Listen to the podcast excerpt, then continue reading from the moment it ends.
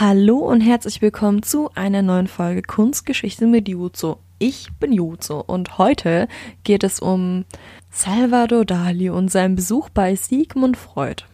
Ich hätte euch am liebsten zu der heutigen Geschichte die Bücher aus der Bibliothek in die Shownotes gepackt, da ich damals, als ich für die erste Folge recherchiert habe, viel dazu gelesen habe. Aber leider, auch wenn ich es hier in diesem Podcast nicht ansprechen wollte, ist die Bibliothek geschlossen. Natürlich, wer hätte es gedacht, wegen Corona. In der ersten Folge findet ihr aber bestimmt das Buch dazu und die Online-Quellen werde ich euch hier reinpacken. Außerdem hätte ich niemals gedacht, dass Salvador Dali der Lieblingskünstler von so vielen von euch ist. Wenn ihr in Stuttgart oder in der Nähe wohnt und Dali-Freunde seid, dann kann ich euch einen Besuch in die Staatsgalerie empfehlen. Dort ist der erhabene Augenblick von ihm ausgestellt. Und nun zur heutigen Folge. Guten Morgen, wie geht es Ihnen, Herr Dali? fragt mich der nette Kellner am Frühstückstisch. Gut, dass Sie mich fragen. Ich stelle meinen Kaffee auf die Seite und fange an zu erzählen. Heute ist ein geschichtswürdiger Tag. Mir geht es fabelhaft, denn ich werde heute einen sehr wichtigen Mann kennenlernen. Ich freue mich wie ein kleines Kind, das sehnsüchtig auf seinen Geburtstag wartet. Ich spreche hier von Sigmund Schlomo Freud. Heute werde ich ihn kennenlernen. Und das dank meiner Freunde Edward James und Stefan Zweig. Vor allem durch Stefan. Ich nehme einen Schluck Kaffee und grinse wie ein Honigkuchenpferd. Dann wünsche ich Ihnen viel Spaß, Herr Dali. Der höfliche Kellner verschwindet wieder in die Küche und ich esse nun in Ruhe mein Frühstück auf. Der letzte Schluck Orangensaft. Jetzt kann ich mich auf den Weg machen. Ich ziehe meine Jacke an und nehme meinen Schirm mit. Hier in London kann man nie wissen. Vor dem Hotel steht ein Taxi für mich bereit. Die Fahrt dauert nicht lang, denn ich habe mir ein Hotel ausgesucht, das in der Nähe liegt. Ich gebe ein ordentliches Trinkgeld und steige aus. Ich laufe zur Tür. Das Haus ist riesig. Es ist aus braunen Backsteinen erbaut und die Fenster sind weiß.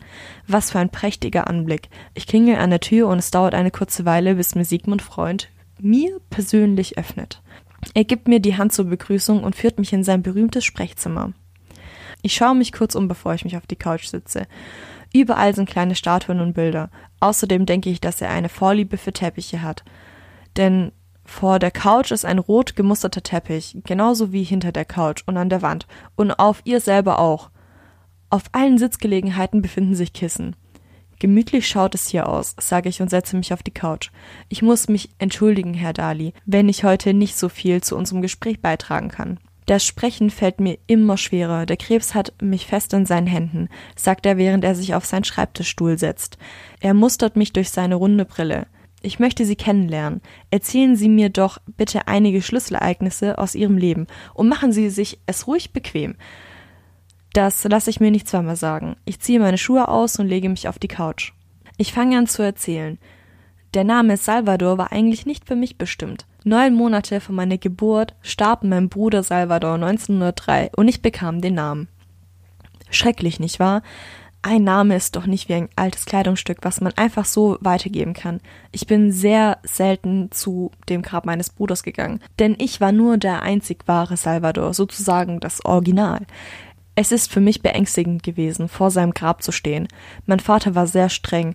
Er hatte mir beigebracht, ordentlich zu sein. Meine Mutter hingegen schimpfte nie mit mir. Egal wie stark meine Wutausbrüche waren oder ob ich ins Bett gemacht habe. Ich log auch viel und träumte den ganzen Tag vor mich hin. Sie liebte mich einfach. Meine Schwester war schon immer eifersüchtig auf mich. Ich denke, sie wollte die Liebe unserer Mutter nur für sich haben. Aber mir war das egal. Für sie gab es wenig Platz in meiner eigenen Welt.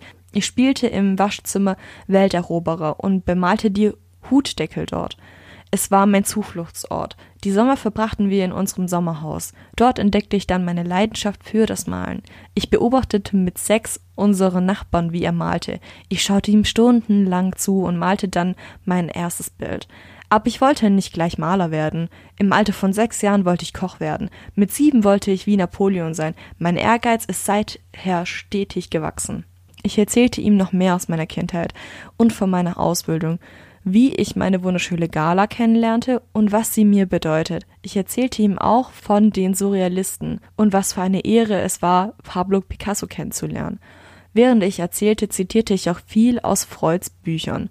Ich kenne sie fast alle auswendig. Der einzige Unterschied zwischen mir und einem Verrückten besteht darin, dass ich nicht verrückt bin. Ich benutze ihre Theorie der Zwangsvorstellung, um sie hervorzurufen. Ich will den pharaoischen Zustand bewusst erleben. Wissen Sie, dies mache ich, um in einer künstlerischen Aktivität über meinem Bewusstsein zu stehen und ich möchte über die Grenze der Realität hinauskommen. Ich schaue Freud an. Er nickt und schaut ein wenig überrascht. Wie ich sehe, haben Sie mir auch etwas mitgebracht, sagt er, während er auf meine Tasche zeigt. Ganz genau, sage ich, während ich mein Werk, die Metaphorsen der Nazis, aus meiner Tasche hole. Es ist mein neuestes Werk, fange ich an zu erzählen. Es wirkt möglicherweise auf den ersten Blick beängstigend, irritierend und ist vergleichbar mit einer Traumwelt. Andererseits jedoch fesselt es den Blick des Betrachters aufgrund der Metaphorsen, die sich im Bild verbirgt. Das Gemälde besteht gewissermaßen aus zwei Bildern in einem. Sofort fallen die beiden Figuren im Zentrum auf. Die linke Gestalt im Vordergrund stellt einen großen sitzenden Akt dar im warmen Ockerton. Die Person, die durch die plastisch herausgearbeitete Muskulatur männlich erscheint, hat ihren Walnussähnlichen Kopf auf, auf ihr linkes Knie gebeugt. Ein Pferdeschwanz hängt züngelnden Formen auslaufend nach hinten. Im Vordergrund ist ein klarer See oder Teich zu sehen. Kommt drauf an, was sie bevorzugen. Direkt hinter der Person brennt ein Feuer. Die nach vorne geneigte Gestalt scheint in sich versunken und ihren Blick dem Spiegelbild im Wasser zugeneigt. Dargestellt ist Nazis, welcher besessen ist von seiner Schönheit, sich der Mythe nach stets selbst im Spiegelbild betrachtet. Dieses Gemälde zeigt einen Einblick in die surrealistische Malerei und in das Unterbewusstsein. Ich habe auch ein Gedicht zu diesem Gemälde geschrieben. Ich habe es Ihnen natürlich mitgebracht, damit Sie es sich in Ruhe durchlesen können. Ich hole einen Briefumschlag aus meiner Tasche und lege es ihm auf seinen Schreibtisch. Vielen Dank, bedankt sich Freud. Ich würde Ihnen gerne noch mehr zuhören. Allerdings habe ich gleich noch einen weiteren Termin. Er steht auf und begleitet mich zur Tür. Ein paar Tage später. Es ist morgens und Stefan Zweig öffnet seinen Briefkasten. In seinen Händen hält er einen Brief von seinem Freund Sigmund Freud. Er öffnet ihn und fängt an zu lesen. Wirklich, ich darf Ihnen für diese Fügung danken, die meinen gestrigen Besucher zu mir gebracht hat. Denn bis dahin war ich geneigt, die Surrealisten, die mich scheinbar zum Schutzpatron gewählt haben, für absolute, sagen wir zu 15 Prozent wie beim Alkohol, Narren zu halten. Der junge Spanier mit seinem treuherzig fanatischen Auge und seiner un unleugbaren technischen Meisterhaft hat mir eine andere Einschätzung nahegelegt. Mit freundlichen Grüßen, dein Freund Sigmund Freud.